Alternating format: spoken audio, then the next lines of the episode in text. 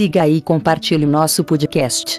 O nome da história de hoje é O Gato e o Rato. Um gato tinha feito amizade com um rato, e o gato tinha falado muito ao rato sobre o carinho e a amizade que este tinha por ele, que por fim o rato concordou que eles deveriam viver e manter a casa juntos.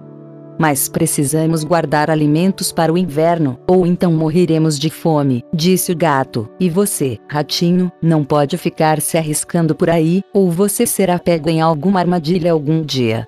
O bom conselho foi seguido, e um pote de banha foi comprado, porém, eles não sabiam onde colocá-lo.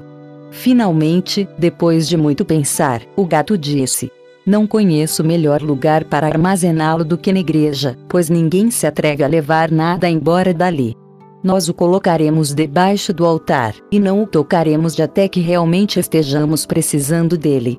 Então o pote foi colocado em segurança, mas não se passou muito tempo e o gato achou que precisava dele, e disse para o rato: Quero dizer-lhe uma coisa, ratinho, meu primo trouxe um filhinho para o mundo, e ele me pediu para que eu fosse o padrino, ele é branco com manchas escuras, e eu devo segurá-lo durante o batismo. Deixe-me ir hoje e você ficará cuidando da casa sozinho. Sim, sim, respondeu o rato, pode ir, e se você conseguir alguma coisa muito boa, pense em mim, eu gostaria de tomar um gole de vinho doce e tinto de batismo também. Tudo isto, no entanto, era mentira, o gato não tinha primo, e nunca havia sido convidado para ser padrinho. Ele foi direto para a igreja, roubou o pote de banha, começou a lambê-lo, e comeu toda a manteiga que ficava na parte de cima do pote. Então ele decidiu fazer um passeio pelos telhados da cidade, buscar novas oportunidades, e depois ficou esticado no sol, e lambia os bigodes sempre que pensava no pote de banha, e somente quando anoiteceu é que ele voltou para casa. Bem, você está aqui de volta, disse o rato. Sem dúvida você teve um dia alegre. Tudo foi bem, respondeu o gato. Que nome foi dado para a criança? Em cima já era. Disse o gato bem tranquilamente. Em cima já era. Gritou o rato. Esse é um nome muito original e incomum. Ele é comum na sua família. O que significa isso? Disse o gato. Não é pior do que ladrão de migalhas, como chamam os seus afilhados. Não passou muito tempo e o gato foi tomado por um outro acesso de saudade. Ele disse para o rato: você precisa me fazer um favor, e mais uma vez administrar a casa sozinho por um dia. Fui novamente convidado para ser padrino, e, como a criança tem um anel branco ao redor do pescoço, não posso recusar. O bom rato concordou, mas o gato subiu por trás das paredes da cidade e foi até a igreja, e devorou metade do pote de banha. Não há nada melhor do que algo que se guarda para si mesmo, disse ele, e estava muito satisfeito pelo seu dia de trabalho. Quando ele chegou em casa, o rato perguntou: E com que nome a criança foi batizada? Metade já foi, responde o gato. Metade já foi. O que você está dizendo? Nunca ouvi esse nome em minha vida, aposto qualquer coisa que ele não está no calendário. A boca do gato logo começou a verter água por mais algumas lambidas. Todas as coisas boas acontecem três vezes, disse ele. Fui convidado para ser novamente padrinho.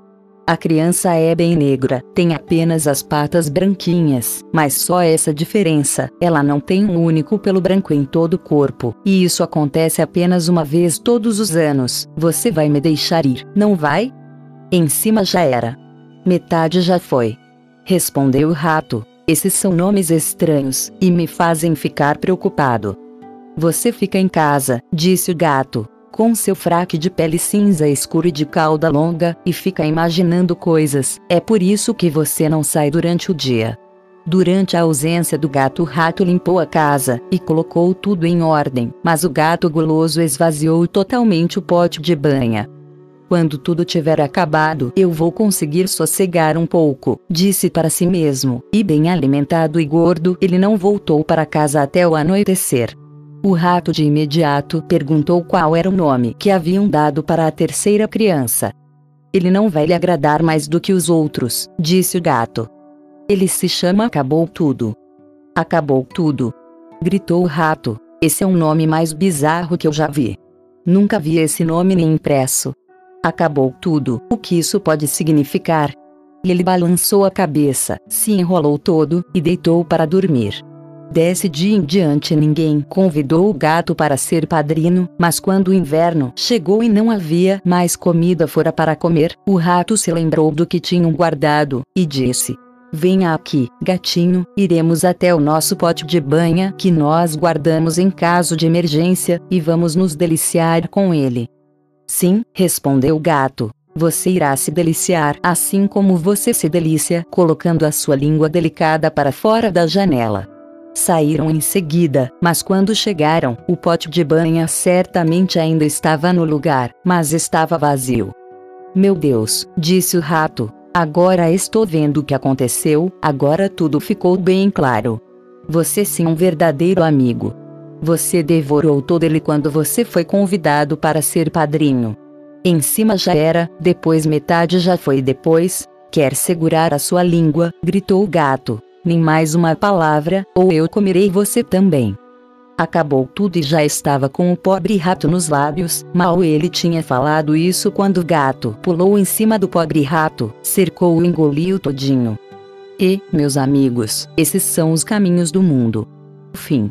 Esta fábula foi escrita pelos irmãos Grimm. Uma vez disse os irmãos Grimm: é preferível desempenhar inteligentemente o papel de tolo do que tolamente o papel de inteligente. Vamos conhecer um pouco mais sobre o autor. Os irmãos Grimm, Jacob e William Grimm, foram dois irmãos, ambos acadêmicos, linguistas, poetas e escritores, que nasceram no então condado de Hesse-Darmstadt, atual Alemanha.